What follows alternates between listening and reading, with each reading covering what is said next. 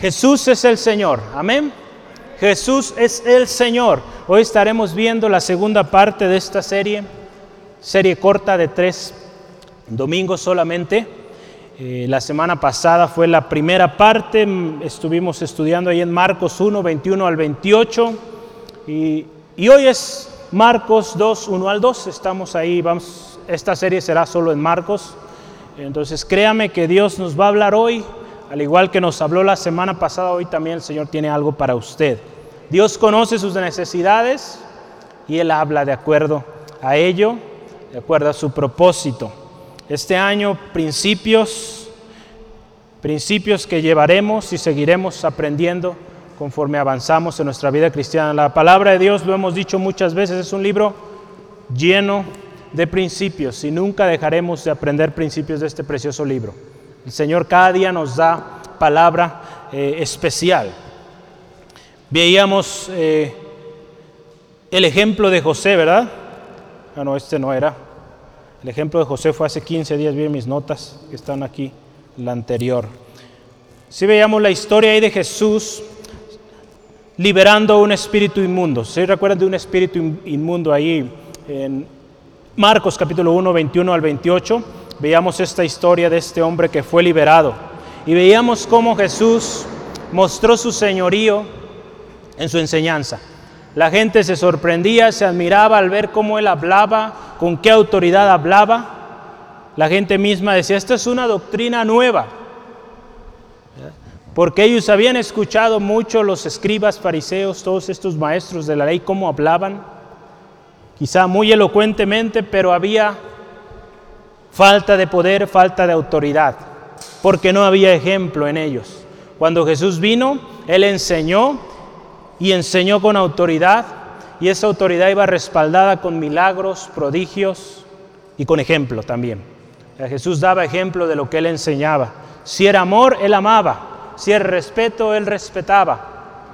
Si, él, eh, si se trataba de aceptar a todos sin condición, Él aceptó a todos ricos, pobres, aún aquellos menospreciados, Él los amó, Él extendió su mano y los bendijo.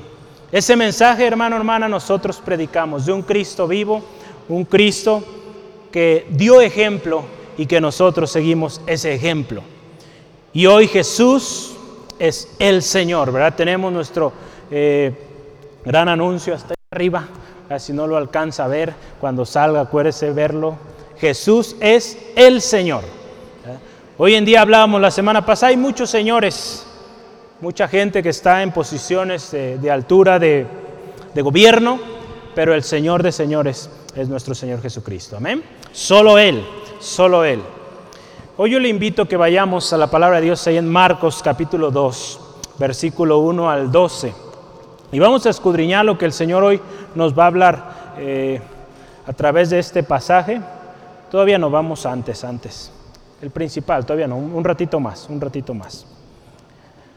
Marcos capítulo 2, versículo 1 al 12, abra su Biblia y vamos a leer esta historia, yo le animo, leamos la completa para entrar en tema y colocarnos en ese tiempo.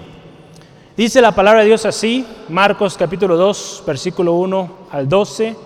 Entró Jesús otra vez en Capernaum después de algunos días y se oyó que estaba en casa e inmediatamente se juntaron muchos, de manera que no cabía ni aún a la puerta, y les predicaba la palabra. Entonces vinieron a él unos trayendo un paralítico que era cargado por cuatro, y como no podían acercarse a él a causa de la multitud, descubrieron el techo de donde estaba, y haciendo una abertura bajaron el lecho en que yacía el paralítico. Al ver Jesús la fe de ellos, dijo al paralítico, Hijo, tus pecados te son perdonados. Estaba allí sentados algunos de los escribas, los cuales cavilaban en sus corazones. ¿Por qué habla este así? Blasfemia dice, ¿quién puede perdonar pecados sino solo Dios? Y conociendo luego Jesús en su corazón que cavilaban de esta manera dentro de sí mismo, les dijo, ¿por qué caviláis en vuestros corazones? ¿Qué es más fácil decir al paralítico? Tus pecados te son perdonados, o decirle, levántate, toma tu lecho y anda. Pues para que sepáis que el Hijo del Hombre tiene potestad en la tierra para perdonar pecados, dijo al paralítico, a ti te digo, levántate, toma tu lecho y vete a tu casa. Entonces él se levantó enseguida y tomando su lecho salió delante de todos, de manera que todos se asombraron y glorificaron a Dios diciendo, nunca hemos visto tal cosa. Vamos a orar, cierre sus ojos ahí donde está y vamos a orar que el Señor nos hable.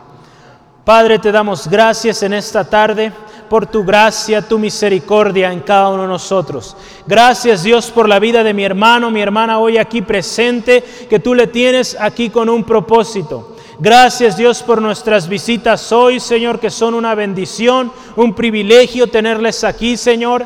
Gracias Dios porque cada uno de los que estamos hoy aquí, tú tienes palabra especial.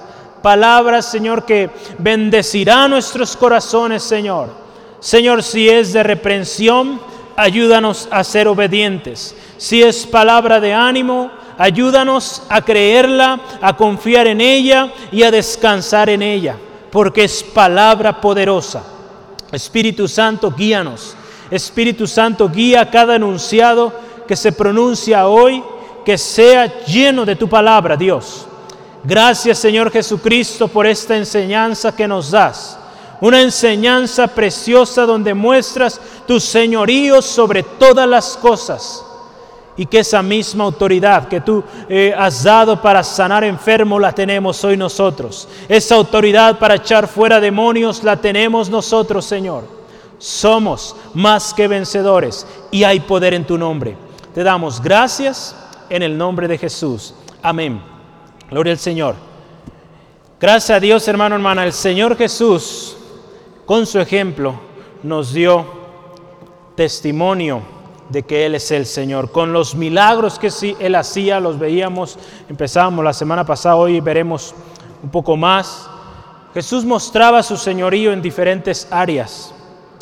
Jesús es el Señor y ninguno hay otro, ninguno más puede ser como Él, no hay nadie como Él, es incomparable. Pero ahorita le voy a leer un canto que habla de esto.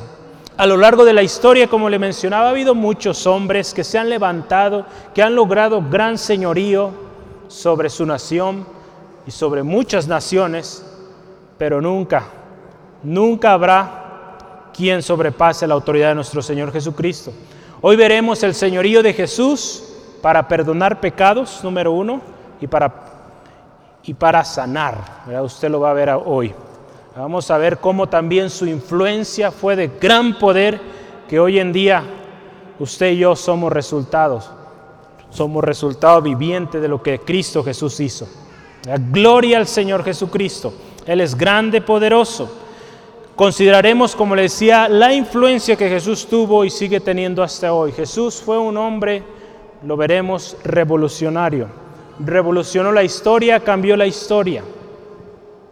Dios basta con voltear a ver nuestros calendarios antes y después de Cristo, las tremendas enseñanzas aún hombres que no son creyentes, que no, eh, que no aceptan al Señor como su Señor, aún ellos han expresado, muchos de ellos públicamente, que Jesús fue un hombre de ejemplo, un hombre de autoridad, un hombre que cambió la historia, aún aquellos que no siguen a Cristo en sus caminos. Jesucristo es sin igual, hermano, hermana. Y su nombre es sobre todo nombre. Su nombre es incomparable. Amén. No hay otro nombre. No hay otro nombre como el de nuestro Señor Jesucristo. Yo le quiero leer, es un canto. Si gusta puede buscarlo eh, después.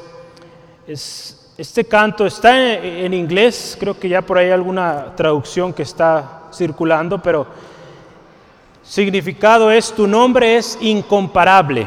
El ministerio es el ministerio Sovereign Grace o Gracia Soberana. En inglés el título, si le gusta y sabe inglés, puede buscarlo también, es Your Name is Matchless o es tu nombre incomparable. Entonces le voy a leer, escuche con mucha atención estas palabras del nombre del Señor Jesús. Éramos pecadores, éramos huérfanos, buscábamos un hogar. estábamos perdidos y rotos, vagando solos, mirando nuestra condición, enviaste a tu Hijo para cambiar nuestro destino. Aunque estábamos desesperadamente encarcelados, vino a ocupar nuestro lugar. Gloria al nombre de Jesús, gloria al único nombre que salva, que rescató a los cautivos. Tu nombre es incomparable. Qué misterio por desentrañar que somos tus hijos escogidos, porque éramos enemigos, no peregrinos, pródigos de corazón, pero tu espíritu ahora ha hecho que no dudemos más de tu amor. Abba Padre, nos has comprado y adoptado por medio de tu Hijo. Gloria al nombre de Jesús, gloria al único nombre que salva que rescató a los cautivos. Tu nombre es incomparable. Gloria al nombre que nos liberó. Gloria al amor que abrió el camino. Gloria en lugar de ceniza. Tu nombre es incomparable. Gloria a tu nombre. Gloria a tu nombre. Gloria a tu nombre. Reflexiona sobre todo lo que nos ha dado. Herederos de Dios a través del nombre de Jesús se ha guardado una muerte sin aguijón y la gloria ahora nos aguarda. Tu gloria ahora nos espera. Gloria a tu nombre. Amén. Gloria a su nombre sobre todo nombre. No hay otro nombre, hermano, hermana, en el cual usted o yo podamos ser salvos. Solamente en el nombre de Jesucristo podemos alcanzar salvación. Yo le pregunto, al igual que la semana pasada, ¿es Jesús el Señor de su vida? ¿Es Jesús Señor de todo en su vida? Es una pregunta que debemos cada día recordarla y quizá podremos identificar áreas en las cuales el Señor Jesús no está siendo Señor. Estamos dando prioridad a otras cosas antes que Él. Si Jesús hoy no es Señor de toda su vida, hoy es el día de salvación. Hoy es día de salvación y hoy usted y yo podemos entregar esas áreas de nuestra vida donde Él aún no es Señor. Ese es el mensaje que predicamos, que Jesús es el Señor, que salva, que sana, que liberta, que restaura, amén, y que da vida abundante. A ese Señor Jesús predicamos, amén. Todopoderoso. Yo quiero que me acompañen sus notas. El primer subtema es el señorío de Cristo y su influencia. Ahora sí, adelante. El señorío de Cristo y su influencia. Uno. Gloria a Dios. Hay que ayudarle a, Joel ahí. Jesús, hermano, hermano, nuestra historia, si usted analiza ahí en los primeros versículos, se encontraba en este lugar, Capernaum, era una villa no se me distraiga, en la pantalla, si no funciona, usted tiene sus notas allá. No se me distraiga, hermano, hermano. Jesús se encontraba en, esta, en este lugar llamado Capernaum, un lugar donde muchos milagros sucedieron del Señor Jesús. Eh, estaba cerca del mar de Galilea, para que nos ubiquemos dónde estaba. Y ese lugar fue lugar de muchos milagros de Jesús. Y nuestra historia, de hecho, hoy es, y fue lugar, o dio lugar en Capernaum.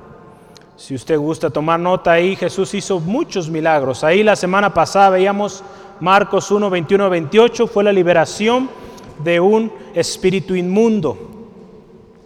Hay que ayudarle mejor a Araceli. Para la próxima lo hace Joel. Pásale a Araceli, por favor. Liberación de un espíritu inmundo, veíamos Marcos 1, 21 al 28. También ahí fue la sanidad de la suegra de Pedro, en, Marcos también 1, 29 al 31. Ahí también Jesús sanó a muchos, liberó a muchos a la puesta del sol en Marcos 1, 32 al 34. También ahí Jesús sanó a un leproso, Marcos 1, 40 al 47. Y muchos más, ¿verdad? Que la misma palabra del Señor dice, si se listara todo lo que hizo Jesús, todos los milagros que hizo, no ajustarían los libros. Jesús hizo muchos milagros en este lugar. Y aquí en este lugar el Señor Jesús nos dio una gran enseñanza y nos mostró su señorío, a través de cada milagro que él hacía. Y la gente, hermano, hermana, sabía que en Jesús había algo distinto. Si usted se fija después de cada historia, cuando Jesús sanaba a alguien, esa persona lleno de gozo, lleno de alegría, iba y publicaba ese milagro que el Señor Jesús había hecho. Y mucha gente comenzó a seguir a Jesús porque Jesús mostraba algo diferente a lo que los escribas y fariseos, a lo que la gente religiosa en aquel tiempo vivía. Qué importante, hermano, hermana, que usted y yo también hoy reflejemos esa luz de Cristo. Que muchos quieran imitarle, que muchos quieran estar con usted, porque hay algo diferente. En aquel tiempo todos querían estar con Jesús, las multitudes se agolpaban, vean nuestra historia, usted se fija, no podía ni entrar a la puerta porque estaba tan lleno, porque querían estar con Jesús. Su influencia, ¿cómo fue su influencia? Jesucristo, hermano, hermana, ha sido un personaje conocido en muchas, si no es que en todas las esferas de la sociedad. Gobernantes han pronunciado que Jesús fue ejemplo. Nuestro mismo presidente, no sé si ha escuchado, en algunas ocasiones ha hecho mención de Jesús. Ha hecho mención de que sigue ejemplo de él. no sabemos, Dios determinará si realmente lo está siguiendo o no. Pero Jesús es reconocido, hermano, por alguien que cambió la historia, política, social, en todas las áreas, espiritual, nosotros. Muchos hombres y mujeres a lo largo de la historia le han reconocido por su influencia y su capacidad de impactar. En nuestra historia vemos, ¿verdad? Se sorprendían la manera como él hablaba. Después se sorprendían de cómo hablaban esos discípulos que Jesús enseñó. ¿Se está sorprendiendo la gente de cómo usted y yo hablamos hoy, de cómo actuamos? Hermano, hermana, esa luz de Cristo que fue, eh, eh, brillaba en los discípulos, hacía que la gente se sorprendiera y veían que era gente común, no eran gente que había preparado para hablar en público. Y usted ve la historia ahí en Hechos, como Pedro se levantó, habló ante una gran multitud, con autoridad, con poder, y tres mil almas, fíjese qué tremendo, tres mil almas vinieron a Cristo ese día. Entonces fíjese qué tremenda autoridad. Y esa autoridad, hermano, hermana, usted y yo también somos herederos. Amén. Así es, hermano, hermana. No tengamos temor. La palabra de Dios dice que Él nos dará palabra. Cuando usted y yo digamos no sé qué decir, Él va a fluir en usted y va a hablar. Su espíritu le va a guiar a hablar lo que Dios quiere que usted hable, que hable. En esta historia vemos cómo la gente se agolpaba para estar con Jesús. Y era una razón también por las cuales toda la gente quería estar por él. Había muchas razones. Si usted y yo vamos a la historia y vemos por qué la gente se acercaba a Jesús, vamos a encontrar diversidad de pasajes. Yo aquí listé seis, siete cosas por las cuales la gente seguía a Jesús. La semana pasada veíamos lo seguía por su enseñanza, ahí en Marcos 1, 27 al 28. La gente también seguía a Jesús porque Él los sanaba y echaba fuera demonios, ahí en Marcos 1.34, si gusta veámoslo ahí. Dice, y sanó a muchos que estaban enfermos de diversas enfermedades y echó fuera muchos demonios y no dejaba hablar a los demonios porque le conocían. mucha gente seguía a Jesús. Mucha gente le seguía también porque él tenía un compromiso firme, constante, de predicar las buenas nuevas. Ahí en Marcos también 1, 38 al 39 nos dice, Él les dijo, vamos a los lugares vecinos para que predique también allí, porque para esto he venido. Y predicaban las sinagogas de ellos en todo Galilea y echaba fuera a los demonios. Aquí, aquí nos habla que el Señor Jesús tenía claro cuál era su encomienda. Y él dice aquí, ¿verdad? en nuestro texto ahorita que acabamos de leer, el versículo 38, dice, porque para esto he venido. La gente veía ese compromiso, esa constancia. Hoy en día, hermano, hermana, también se necesitan hombres, mujeres constantes, que si dicen seguir a Cristo, lo siguen hasta el final. Porque eso, hermano, hermana, es lo que va a marcar diferencia. Hoy en día hay muchas personas, la mayoría son muy cambiantes en sus decisiones, en su caminar. Pero si usted y yo estamos en Cristo, podemos ser constantes, podemos ser firmes. Solo en Cristo.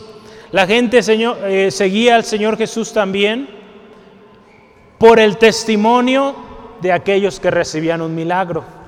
Tenemos varias historias. Ahí en Marcos 1.45 dice, pero oído él comenzó a publicarlo mucho y a divulgar el hecho de manera que ya Jesús no podía entrar abiertamente en la ciudad, sino que se quedaba fuera en los lugares desiertos y venían a él de todas partes. A Jesús a este hombre le dijo, eh, sé que estás muy contento, muy alegre, pero tranquilito, tranquilito, ¿no? Este hombre ahí dice, no pudo eh, contenerse y comenzó, dice, a publicarlo y dice, mucho. Cuando alguien recibe un milagro del Señor Jesús, hermano, hermano, es un gozo que no lo puede parar. Amén. ¿Cuántos han recibido milagros de nuestro Señor? Amén. Y verá que es un gozo tremendo que no podemos callarlo y donde quiera que vamos lo divulgamos, lo hablamos. Que así sea, hermano, hermana. Por eso le invitamos cada semana, si usted tiene un testimonio, compártalo. Ahí en sus hojitas de, de cada semana, ahí en su sobre viene una sección para testimonios. Demos testimonio de lo que Dios está haciendo. Y Jesús era conocido también a través de los testimonios. ¿verdad? Aquí vemos de este hombre leproso que fue sano en el capítulo 1 y en Juan 4, 29 es la historia de esta mujer samaritana que el Señor Jesús llegó, le habló, le aceptó y esta mujer tan simple fue a su pueblo y le dijo, vengan, he conocido a un hombre que me ha dicho todo lo que yo he vivido, todo lo que yo he sido. Solamente eso dijo. Y dice la palabra del Señor que multitudes vinieron a Jesús y fueron impactadas, fueron, eh, recibieron el mensaje del Señor Jesús. Entonces muchos más ejemplos podemos ver ahí en la Biblia de hombres, mujeres que recibieron un milagro, lo compartían y otros querían también ser parte de eso. Sus respuestas también era razón por las cuales la gente seguía a Jesús. Porque cuando llegaban los escribas, los eh, estudiados de la ley y cuestionaban a Jesús, Jesús siempre daba una respuesta adecuada, una respuesta precisa. Y muchos lo seguían por eso, porque era una enseñanza tan preciosa, tan perfecta. Lo seguían también por su pasión y amor por los necesitados, lo seguían por los milagros. Y por qué no añadir también, una vez Señor Jesús también le reprendió, me siguen por la comida. ¿Eh? También Jesús tuvo compasión de ellos y les dio de comer. Muchas razones por las cuales seguían a Jesucristo y esa fue su influencia, hermano, hermana. Hoy esa influencia del Señor Jesús, aún a pesar de que Jesús ya no está aquí en la tierra, sigue resonando, sigue resonando, amén. En usted, en mí, en cada uno de los que hemos aceptado al Señor Jesucristo y que hemos decidido seguir a Cristo, esa influencia sigue resonando con poder. Porque así es, hermano, hermana, es vida lo que Jesús hizo y ese nosotros también. Jesucristo vino y causó una revolución en muchos aspectos de la vida en la sociedad. En diferentes esferas Jesús enseñó e hizo milagros. Jesús, hermano, hermana, fue el gran revolucionario. Hay un libro que había estado leyendo hace algún tiempo y tomé una, un extracto. Eh, también es de un hermano en Estados Unidos, se llama Frank Echeverría, ha de ser pues medio mexicano, medio estadounidense, no sé, pero nos habla de esto, su libro se llama El Gran Revolucionario, puede buscar este título, y, y vemos cuando él escribe este libro, dice, ¿qué revolucionario? Vamos a analizar desde ahí. Un revolucionario, en México tenemos varios, un revolucionario es aquel que es radicalmente nuevo o innovador. Jesucristo fue radicalmente nuevo, cambiante, innovador. Jesús fue también revolucionario de una naturaleza caracterizada por un cambio repentino, completo y marcado. Lo que Jesús hizo marcó la historia, marcó nuestras vidas. Por eso le adoramos, por eso le servimos, por eso seguimos sus pasos. Jesús trajo un cambio revolucionario, innovador a su pueblo primeramente, a sus discípulos, a los que enseñó y al mundo entero. ¿Sí lo cree, hermano, hermana? Yo le animo, diga amén, gloria a Dios, afirme, afirmemos juntos. Jesús fue un revolucionario, en nuestra historia de Marcos 1 lo podemos ver. Marcos 1 al 28 ve toda la historia ahí que estamos o estamos estudiando la semana pasada. Jesús, hermano, hermana, fue el maestro número dos de la creatividad. Cuando Jesús es cuestionado ahí en Mateo 22, es cuestionado sobre si deberían o no pagar los impuestos. De manera creativa Él les pide una moneda. ¿Quién iba a pensar que les iba a pedir una moneda? Les pide una moneda y les pregunta, ¿qué hay en esa moneda? ¿Qué imagen hay? Pues de un César. Ah, ok. Entonces, dé a César lo que es de César y a Dios lo que es de Dios. Fíjese, con figuras, eh, de manera tan creativa el Señor siempre daba una enseñanza. Usted puede ver a lo largo de, su ministerio, las parábolas es un ejemplo precioso de cómo Jesús enseñó de manera tan creativa y que esas parábolas hoy nos bendicen tremendo. De lo que Jesús quería implantar en sus discípulos en aquel momento, en la gente y ahora en nosotros. Jesús como revolucionario, hermano, hermana, y esto es lo que causa diferencia. Hoy en día ha habido muchos revolucionarios, bueno, a lo largo de la historia ha habido muchos. Estamos también en, bueno, no voy a hacer publicidad de eso, mejor no digo. Estamos en cambios en, este, en estos tiempos y, y pues esos cambios tienen su final, ¿no? Al final de cuentas un hombre intenta hacer un proyecto, algunos lo logran, otros no, pero tiene una, una limitancia, hay un, hay un periodo y se acaba. Pero la revolución que el Señor Jesucristo hizo permanece. Y esto permanece por muchas cosas, lo hemos estado viendo. Pero una de ellas es que Él es uno con el Padre. Vamos a ver ahí Juan 15, perdón, Juan 5:30. Jesús, uno con el Padre, conoce lo que el Padre desea, obediente al Padre, Dios lo exaltó. Al haber sido obediente y ha causado una tremenda revolución Juan 5:30 dice así la palabra del Señor, no puedo yo hacer nada por mí mismo. Según oigo, así juzgo. Y mi juicio es justo, porque no busco mi voluntad, sino la voluntad del que me envió, la del Padre. Jesús siempre mencionaba esto, yo no hago mi propia voluntad, hago la voluntad de aquel que me envió. Y es por eso que Jesús logró lo que logró fue exaltado hasta lo sumo, porque fue obediente, hizo la voluntad de su Padre. Si usted y yo, hermano, hermana, hoy seguimos este ejemplo y hacemos la voluntad del Señor, podemos llegar a ser también esos revolucionarios. Amén, porque el Señor Jesús dijo que cosas mayores haríamos, las que Él hizo y aún mayores. Si Jesús causó una revolución, usted y yo también podemos causarla. Amén. ¿Sí lo cree? Sí podemos, hermano, hermana. Tenemos el poder el Espíritu Santo que habitó en el Señor Jesús también habita en nosotros y podemos hacer cosas poderosas en Cristo. Jesús, hermano, hermana, clave para su éxito, para su victoria fue que fue un hombre de oración. En Lucas 6:12 y Marcos 1:35 usted puede ver eh, en casita, tome nota si gusta. Nos habla de que Jesús se apartaba, se apartaba para orar, para clamar a su Padre, para pedir guianza. Si usted y yo hoy queremos ser victoriosos, habremos de orar. La gran influencia que Jesucristo tuvo en su tiempo en la tierra nos enseña mucho sobre la manera en cómo usted y yo debemos vivir hoy. Una vida de influencia verdadera, hermano, hermana. Escuche esto, una vida de influencia o poderosa o revolucionaria es una vida de obediencia y de servicio. Muy contrario, ¿verdad?, a lo que el mundo piensa. Muchos quieren puestos de autoridad para dejar de servir, para dejar de obedecer, para que nadie les mande. El Señor Jesús nos enseñó en, en Mateo 20, 26 que aquel que quiere ser el mayor ha de ser el servidor de los demás. Entonces, una vida de servicio es una vida victoriosa. Jesús nos la enseñó. Jesús también nos enseñó ahí en Juan 6:38, la vida de obediencia.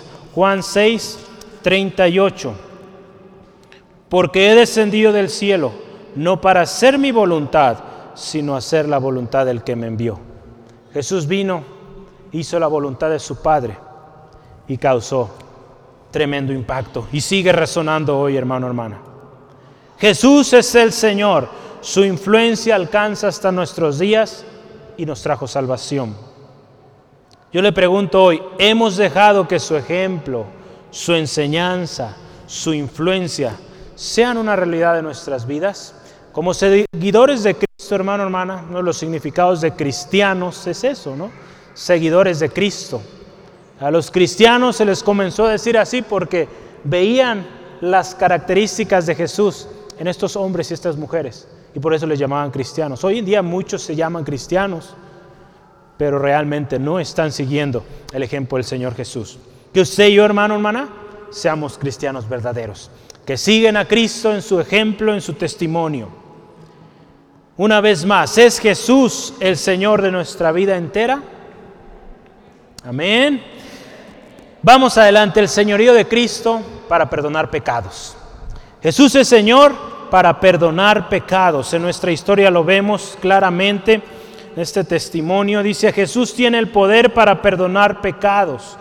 A través de su obra en la tierra y su muerte en la cruz le fue dada autoridad, hermano, hermana. La autoridad que el Señor Jesús tiene le fue dada porque fue obediente, porque sirvió al propósito de su Padre.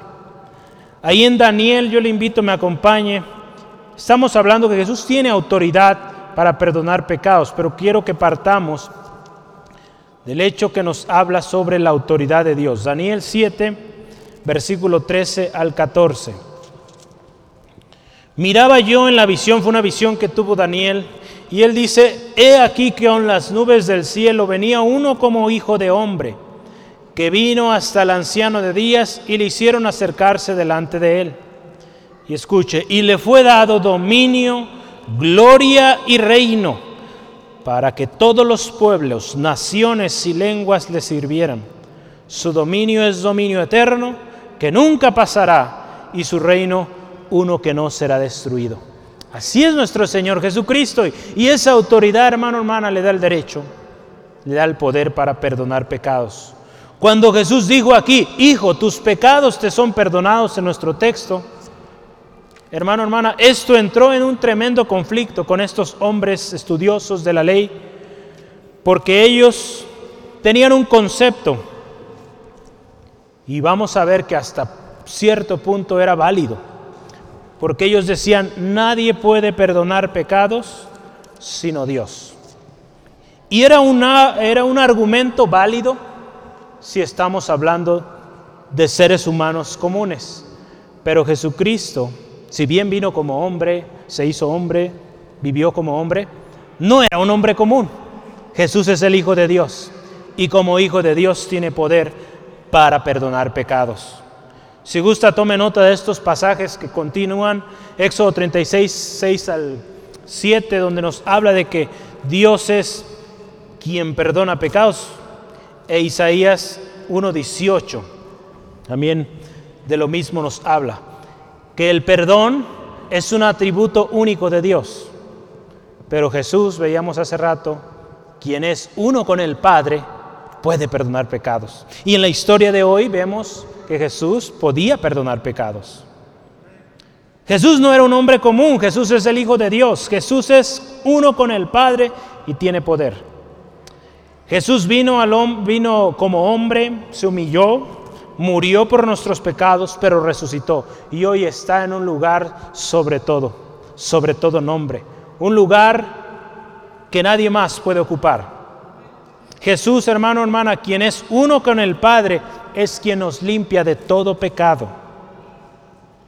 Yo creo que esto va a resonar en usted y hay un pasaje ahí en Primera de Juan que yo quiero que vea, donde nos habla que Jesucristo nos limpia de todo pecado. Primera de Juan 1.7. Pero si andamos en luz como Él está en luz, tenemos comunión unos con los otros y la sangre de Jesucristo, su Hijo, nos limpia de todo pecado. ¿Sale? Entonces su sangre nos limpia de todo pecado. Eso es, hermano, hermana, algo en lo cual usted y yo podemos vivir seguros, que Él nos puede perdonar. Jesús se refirió en varias ocasiones a sí mismo, si usted fija su, su mirada en el texto de hoy en Marcos 1, dice, para que veáis, ve aquí les comprueba que el Hijo del Hombre tiene poder para perdonar pecados, Él obra un milagro poderoso ahí. Pero algo que me llamaba la atención y es esto, que Jesús se refería a sí mismo como el Hijo del Hombre, el Hijo del Hombre. Y con esta connotación, con esta atribución, hermano, hermana, Él mostraba su origen, su autoridad, su poder. Yo quiero que veamos una serie de textos para que usted vea cuando Jesús decía, el Hijo del Hombre. Marcos 2, 10 al 11. En nuestro texto lo ve, ¿verdad? Dice, para que sepáis que el Hijo del Hombre tiene potestad. Eh, ahí nos quedamos. El Hijo del Hombre tiene potestad. En el versículo 28 de Marcos 2 también dice lo siguiente, por tanto el Hijo del Hombre es Señor aún del día de reposo. Vemos todas estas referencias donde habla del Hijo del Hombre, Jesús el Hijo del Hombre. En Marcos 10, 45 también nos habla de esto. Jesús, porque el Hijo del Hombre no vino para ser servido, sino para servir y para dar su vida en rescate de muchos. Fíjese qué precioso. El Hijo del Hombre no vino para ser servido, sino para servir y que su vida fuera en rescate de muchos. Marcos 13:26, último también, dice así, entonces verán el Hijo del Hombre que vendrá en las nubes con gran poder y gloria. El Hijo del Hombre, el Señor Jesucristo, viene otra vez. Con gran poder, con gran gloria, Él viene por usted, hermano, hermana, por mí, por todos aquellos que hemos aceptadole y vivimos una vida en Cristo. Amén. ¿Sí? Esa es la esperanza que todos tenemos. Cristo Jesús es el Hijo del Hombre, el Hijo de Dios, el Cordero inmolado que quita el pecado del mundo. Amén. Que quita el pecado del mundo. Juan 1.29 lo puede ver. Cuando Jesús está presente ahí con Juan. He aquí el Cordero de Dios que quita el pecado del mundo. Es por eso, hermano, hermana, que cuando usted y yo venimos a Cristo y le reconocemos como nuestro Señor, Él nos limpia de todo pecado. Por eso cuando usted y yo oramos decimos, acepto al Señor Jesucristo como mi Señor y mi Salvador, porque Él tiene el poder para limpiarnos de todo pecado. Es por eso que lo hacemos. Y aquí hay una pregunta que se hicieron, estoy seguro, en ese tiempo, en este milagro. ¿Por qué perdonarle los pecados a este hombre? ¿Por qué Jesús, sus primeras palabras hacia este hombre fue, tus pecados te son perdonados? Jesús, hermano, hermana, en esta historia está atacando la raíz del problema. La raíz del problema en este hombre, en particular en nuestra historia, había pecado en su vida. La razón principal de la enfermedad en este hombre era el pecado. La corrupción del hombre, hermano, hermano, hoy en día ha causado una degradación, no solo en la naturaleza, sino en su mismo cuerpo. El pecado ha causado tantas enfermedades hoy en día que conocemos que son causadas por el pecado del hombre, por haber dañado aquello que el Señor creó perfecto, si hablamos de la naturaleza, de lo que hoy usted y yo quizá consumimos. Si hablamos de su misma vida, como el hombre ha hecho cosas en contra de su mismo cuerpo y las consecuencias están, están ahí. Jesús conocía la verdadera necesidad de este hombre. Y también algo muy interesante, la fe de los que iban con él. Si usted se fija aquí en la palabra no habla de que el hombre tenía fe o haya dicho algo, el paralítico, pero los hombres que lo acompañaban tenían fe. Entonces Jesús vio estas dos cosas, la fe de los que iban con él y la necesidad de este hombre de ser perdonado de sus pecados. Pero hay una, hay una reflexión, hay una, una cita que yo quiero mencionarle, en la Biblia de estudio de Charles Spurgeon, dice así, esto coloca la hacha o el hacha, perdón, en la raíz. Esto que Jesús hizo, en la raíz. Porque el pecado, hermano, hermana, está en el fondo del dolor. Y donde se perdona el pecado, donde se perdona el pecado, incluso los efectos del pecado son quitados. Donde se perdona pecado, hermano, hermana, hay libertad, hay sanidad, hay restauración. ¿Sí lo cree? Cuando usted vino a Cristo, el Señor le perdonó y todo cambió. Si estaba enfermo, Él le sanó. Si estaba triste, Él le dio alegría. Si estaba su corazón roto, su familia destruida, Él la restauró. O la está restaurando quizá. Y si no lo ha hecho, hoy venga a Cristo. Él puede restaurar su vida, su familia. Así es, hermano, hermano, el Señor es poderoso para traer vida y libertad a todo aquel que viene a Él. Ese mensaje predicamos y en Él creemos, hermano, hermana, que Él es Señor, Señor de señores. Gloria a Dios. Jesús quiere sanar nuestro interior primeramente. Él quiere limpiar nuestro corazón. Si vienes a Él, serás perdonado de todo pecado y serás verdaderamente libre. ¿Cuánta gente hoy en día, hermano, hermana, tiene tremendas enfermedades por un resentimiento en su corazón? Porque alguien quizá le afectó en el pasado y ese resentimiento tan duro en su corazón le ha causado pues tanto aflicción en su mismo cuerpo. ¿Cuánta gente aún muere por enfermedades causadas por sentimientos, por guardar cosas en su corazón? Jesús quiere y ataca el problema de raíz. Una situación ahí en el corazón que necesita ser arreglada primeramente, porque de nada serviría sanar el exterior si el interior sigue enfermo. Otra vez volverá a brotar esa enfermedad y quizás sea peor, porque no hay un cambio desde adentro. Gloria a Dios. ¿Estás enfermo? Ven a Cristo. Él te perdona y te hace libre de las consecuencias del pecado. Este hombre paralítico recibió, hermano, hermana, lo mejor, perdón de pecados. No pudo haber recibido mejor regalo. Quizá, hermano, hermana, no sabemos, la historia no lo dice, pero quizá había incertidumbre en el corazón de este hombre. Quizá, no sabemos, la historia no lo dice, quizá había hecho algo tan malo que él pensaba que, porque no nos habla la historia ahí de qué pensaba este hombre o qué decía. Simplemente cuando Jesús le dijo, levántate, él se levantó, pero hasta ahí fue la acción que este hombre hizo ahí. No sabemos cómo estaba el corazón de esta persona. Pero hermano, hermana, algo tan precioso y que denota aquí algo tremendo es que cuando Jesús le dijo, tus pecados son perdonados, algo pasó ahí en esa persona. Porque lo próximo que Jesús hizo es, levántate, toma tu lecho y anda. Y dice la palabra, el hombre se levantó. Amén. Entonces algo pasó ahí. Cuando Jesús perdonó sus pecados, algo pasó en este hombre que hubo un cambio y este hombre se levantó. No habla más la historia ahí de qué sucedió, pero vemos algo que cambió ahí en la historia de este hombre. Jesús sanó a este hombre espiritualmente y físicamente. ¿Cuál es la enfermedad, hermano, hermana, que usted está pasando hoy? ¿Hay pecado en nuestra vida que no permite que vivamos una vida sana, plena en Cristo? Hoy es día de venir a Cristo y sus pecados serán perdonados y usted será sano. Es por eso, hermano, hermana, y yo le animo cuando usted ore por una persona, y sobre todo cuando es inconversa, primero llévelos a Cristo. Llévelos a aceptar al Señor Jesús, a reconocer su condición de pecado, para que ellos sean sanos completamente.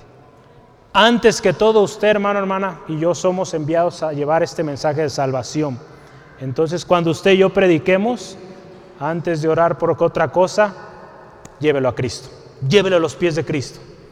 Yo he aprendido esto desde pequeño. Venían, ora por mí porque estoy enfermo de esto, esto y aquello. Ok, vamos a orar. Pero yo lo llevaba primero a Cristo. Y así hagámoslo, hermano, hermana, una práctica en nuestras vidas. Primero lo primero, amén. Gloria al Señor. El señorío de Cristo para sanar. Último punto hoy después de que Jesús atendió la necesidad profunda, verdadera de este paralítico, se confirma la autoridad y validez de Jesús como Hijo de Dios. Para que veáis, dice que el Hijo del Hombre tiene poder para perdonar pecados. El Señor Jesús les dice así.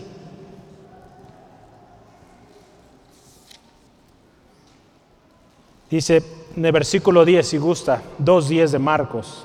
Pues para que sepáis que el Hijo del Hombre tiene potestad en la tierra para perdonar pecados, le dice al paralítico, a ti te digo, levántate, toma tu lecho y vete a tu casa. Jesús es Señor para perdonar pecados y también lo es para sanar enfermos. El señorío de Cristo para perdonar fue ratificado, fue comprobado al sanar este enfermo. Eso es lo precioso, hermano, hermana, que Jesús respaldaba cada una de sus palabras con hechos, con poder, y no había duda, no quedaba duda de que Él era el Hijo de Dios, de que Él era poderoso. Yo solamente quiero listarle, aquí tengo seis, seis historias, por tiempo solo le mencionaré las referencias. Seis historias en las que Jesús sanó y en las cuales usted y yo podemos ver su autoridad en sus palabras. La primera historia es esta que estamos viendo hoy en el versículo 11, cuando Él le dice, levántate, toma tu lecho y anda.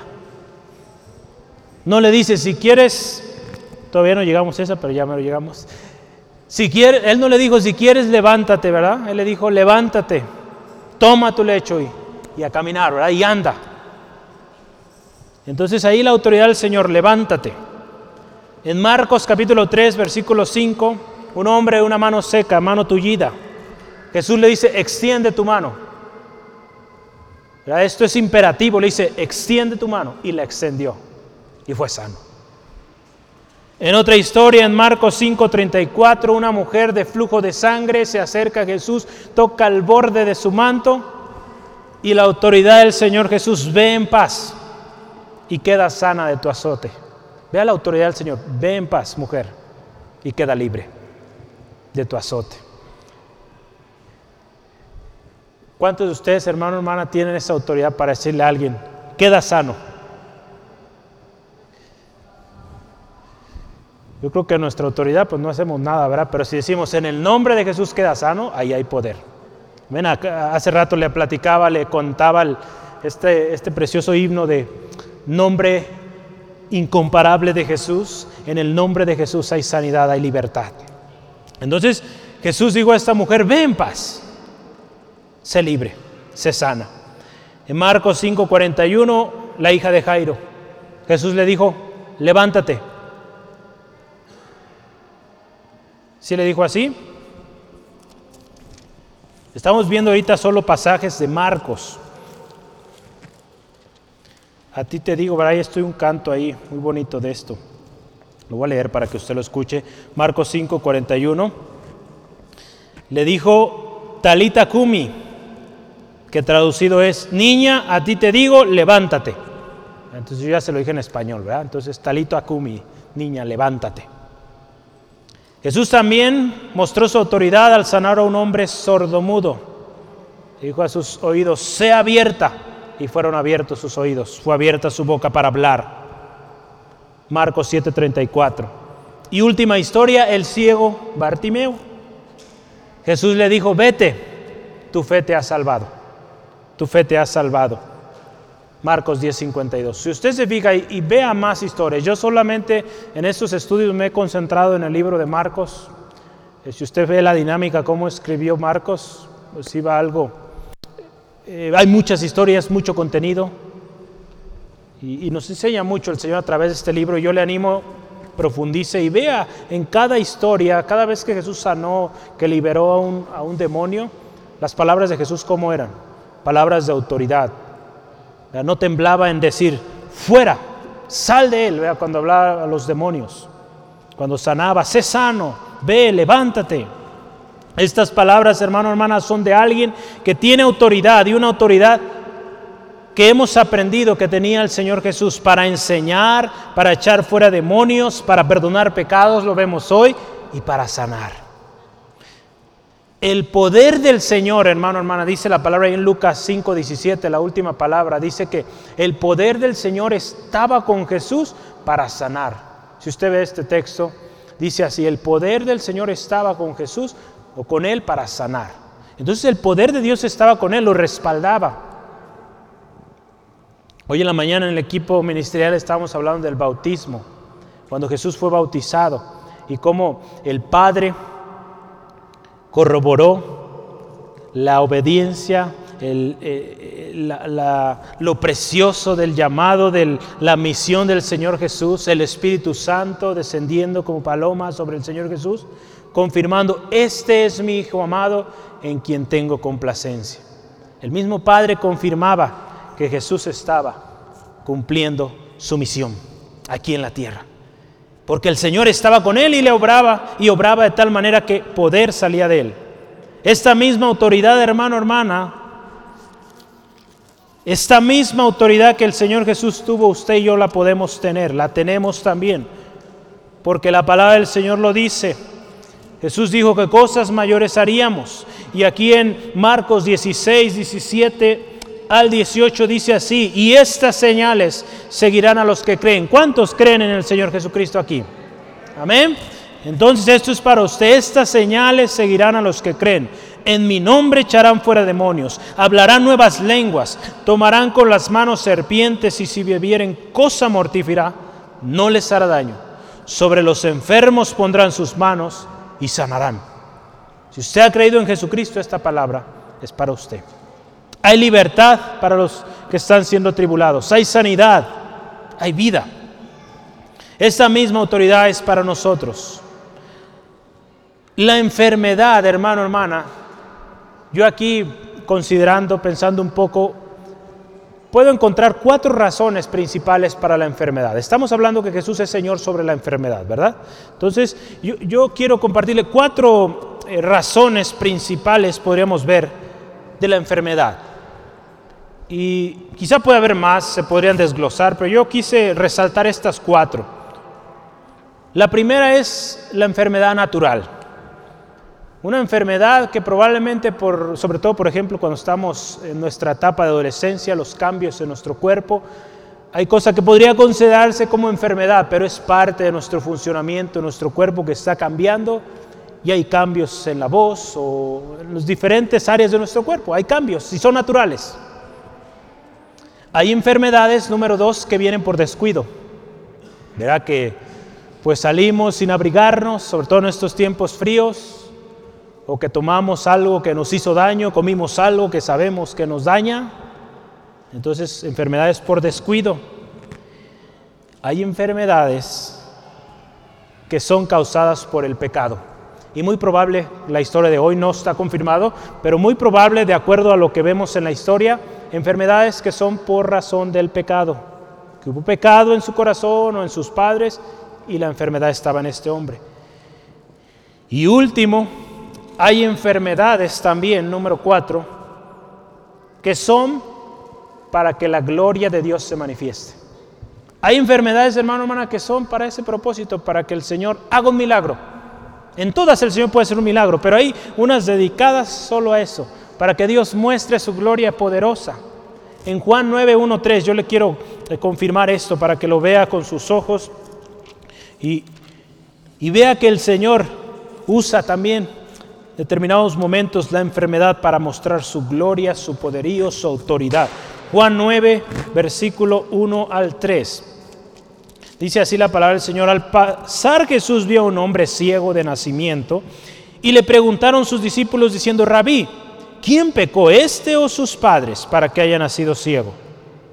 Jesús respondió, no es que pecó este ni sus padres sino que las obras de Dios, sino para que las obras de Dios se manifiesten en él. Imagínense qué precioso.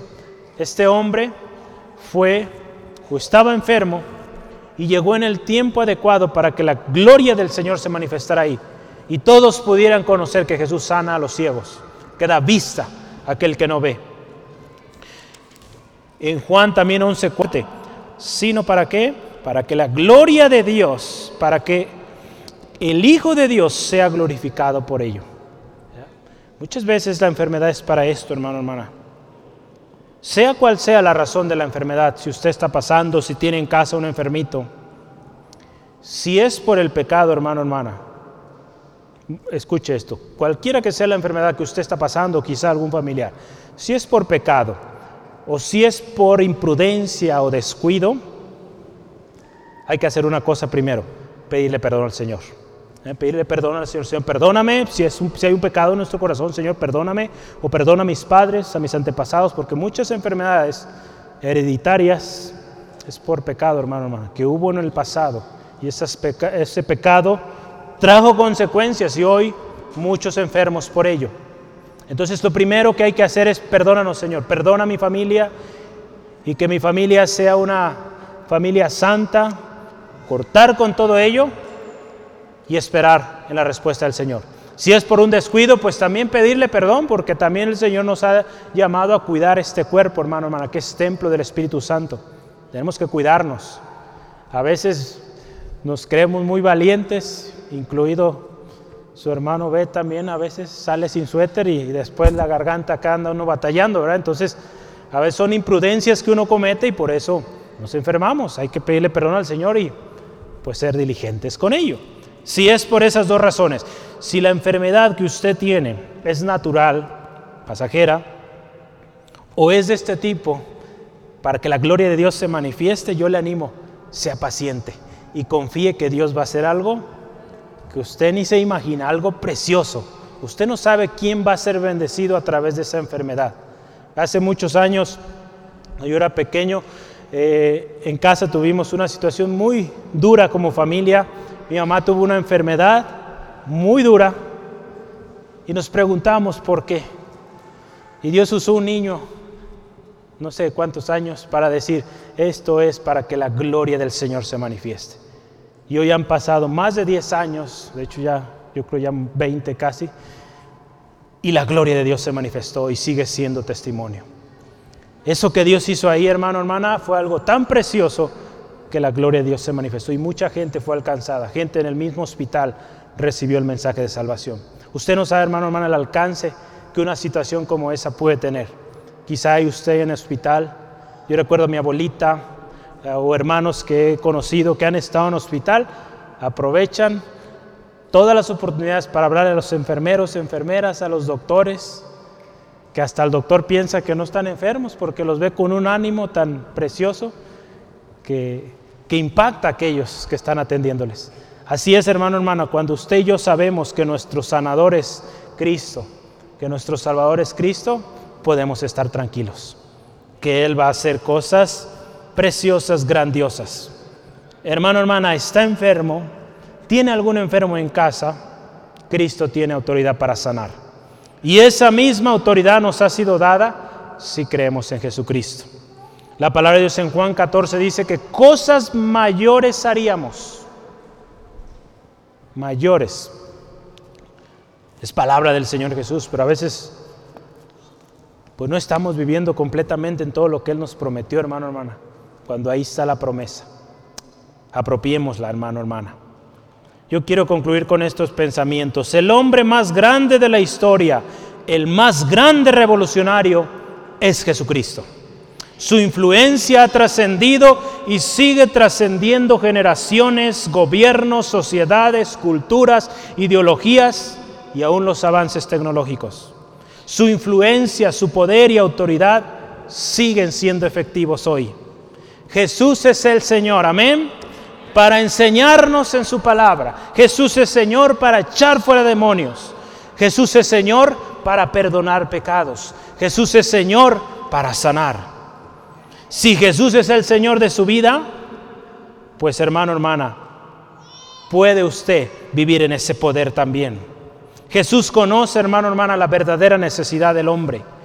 El pecado nos separa de Dios y trae tremendas consecuencias. Pero si usted y yo venimos a Cristo, podemos ser sanos, podemos ser libres.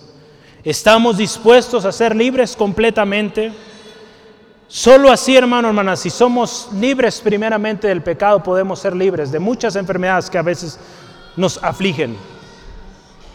Jesucristo tiene el poder para sanar. Este poder está en nosotros. Reconozcamos a Jesús como el Señor de nuestra vida y vivamos en ese poder. Jesús es Señor. Jesús es Señor, dígalo conmigo. Jesús es Señor, amén. Jesús es Señor. ¿Es Jesús Señor de su vida? Yo le invito, cierre sus ojos ahí donde está y meditemos esta pregunta una vez más. ¿Es Jesús Señor de mi vida? Dígalo a usted mismo. ¿Es Jesús Señor de toda mi vida? Si hay algo, hermano, hermana, que hoy usted no ha entregado al dominio de nuestro Señor Jesucristo, hoy es el día. Hoy es el día en el cual usted entrega por completo todo, 100% a su dominio, y hoy usted empieza a ver un cambio en su vida, en su situación. Hermano, hermana, Él no va a obligar él no nos va a obligar y ser Señor a la fuerza. En el mundo así se acostumbra, pero Él no.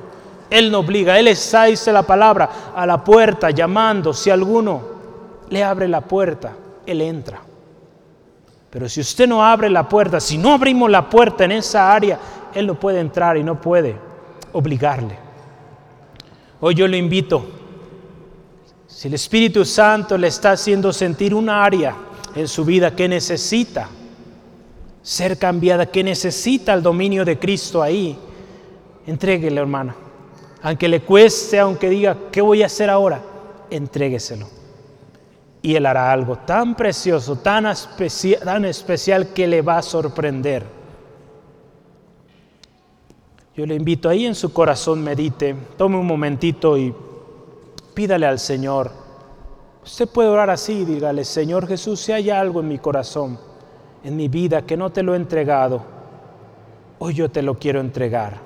Si hay algo, si hay una manera de ser, alguna actitud, algo en mi familia, quizá en mi trabajo que no te he entregado, Dios. Señor, quiero que tú seas, Señor, en esta área. Porque tú eres el Señor y no hay nadie como tú. Tu nombre es incomparable. Gracias Dios. Yo le invito en su lugar, medite, ore. Y vamos dándole gracias al Señor. Si Él está obrando en su corazón, escuche lo que el Espíritu Santo le está ministrando. Y conforme usted vaya entregando esta área al Señor, cualquiera que sea, entregue el dominio al Señor Jesucristo y dígale, tú eres el Señor en mis finanzas, tú eres el Señor en mi carácter, en mi temperamento, tú eres Señor en mi hogar, tú eres Señor en lo que veo en mi celular. Tú eres Señor en lo que veo en la computadora. Tú eres Señor en lo que platico con mis compañeros, en las conversaciones donde me envuelvo. Tú eres el Señor. Y si mi Señor no está de acuerdo con esas conversaciones, yo me alejo. Si mi Señor no se agrada de que yo vea ese contenido, yo dejo de verlo y me aparto, porque todo lo puedo en Jesucristo que es mi Señor. Gracias Señor Jesucristo. Gracias Señor Jesucristo porque tú das poder a mi hermano, a mi hermana, Señor, para tomar esa determinación y seguir a tu voluntad. Para que tú seas Señor en cada área, en cada aspecto de su vida. Señor, te doy gracias porque tu palabra es clara. Señor, y no hay lugar a dudas, Señor, que cuando tú eres Señor, todo cambia. Que cuando tú eres Señor, tú entiendes y comprendes la raíz del problema y atacas directamente a ello. Cuando hay pecado, Señor, tú nos haces sentir a través de tu Espíritu Santo, nos haces sentir esa incomodidad. Venimos a ti pidiendo perdón, somos perdonados y viene la sanidad, viene la restauración. Señor, gracias por tu palabra mi hermano, mi hermana. Pon tu palabra en cada hermano, hermana aquí presentes. Señor, que ese mensaje que nos restauró, que nos dio vida, hoy haga efecto poderoso también en nosotros. Creemos, Dios, que tú eres poderoso, que tú eres grande, Señor, que tú eres Señor sobre todas las cosas. Alabamos tu santo nombre, Señor. Hermano, hermana, si usted ha entregado esas áreas de su vida, yo le invito Dele gracias. Dele gracias porque le ha revelado el Espíritu Santo esa área. Y si usted la ha entregado, empiece a darle gloria, alabanza y empiece a decirle, tú eres Señor, tú eres Señor sobre esto, tú eres Señor sobre esta situación, sobre esta área de mi vida, tú eres el Señor. Y a ti te daré gloria, a ti te daré gloria y la próxima vez que me encuentre ahí, recordaré que tú eres mi Señor. Y si llegara a caer, Señor, Ayúdame a levantarme, reconocer delante de ti mi falta y que tú eres mi Señor. Y volver adelante reconociéndote a ti como nuestro Señor. Gloria a Dios. Yo le invito, hermano, ¿por qué no se pone de pie? Y vamos a alabar al Señor en sus palabras. Sígale alabando, sígale exaltando. Ahorita vamos a cantar, pero es tiempo de alabarle, exaltarle, porque Él es Señor lo que usted alaba al Señor, si usted ha entregado esa área o está haciéndolo, termine alabándole, dándole gracias en sus palabras, porque este mensaje, hermano, hermana, es para usted, para mí. Si usted no había entregado esa área, hoy la entregó y Él es Señor. Y como su Señor, Él le va a ayudar a vencer, le va a ayudar a hacer lo que Él quiere que usted haga. Y hoy, amigo, amiga, que estás aquí escuchando, si tú has oído esto quizá muchas veces, o quizá es tu primera vez, y no sabes o no tienes seguridad de tu salvación, ¿qué va a pasar contigo después de la muerte? Créeme que Jesús te puede dar seguridad. Si hay áreas en tu vida en tu vida en la cual has batallado, quizá una enfermedad, un problema, Jesucristo es la respuesta. Hoy si tú decides y entregas esto a Jesús, diciendo que Él sea el Señor de tu vida, Él puede cambiar cualquiera que sea la circunstancia. Lo ha hecho en multitud de personas aquí, o quizá ahí donde estás. Él puede obrar un cambio en ti. Si hoy tú quieres hacerlo,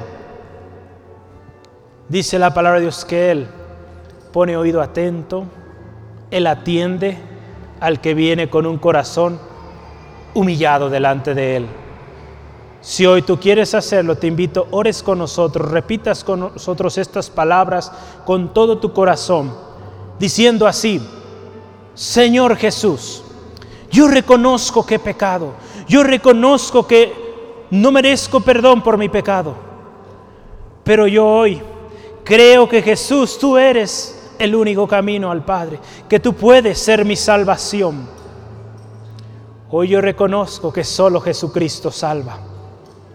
Y hoy te reconozco como mi Señor y como mi Salvador personal. Sé mi Señor y yo te quiero seguir. Yo quiero vivir una vida plena. Te pido sea Señor en toda mi vida, en cada área de mi vida, que tú seas el Señor. Nadie más. No daré gloria más a nadie más, sino a ti Jesús. Gracias Jesús por ser Señor de mi vida. Gracias Jesús por la obra que harás en mí, en mi familia, en mis allegados. Te doy gracias en el nombre de Jesús. Amén, amén.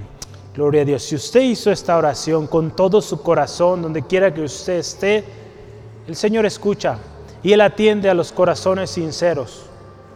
Un día, muchos de los que estamos aquí venimos con un corazón roto, quebrantado, triste, desahuciado sin razón de ser, venimos a Cristo, pedimos perdón y Él nos cambió y Él nos dio vida. Ese Señor, el Señor Jesucristo, puede hacer también en su vida. Amén.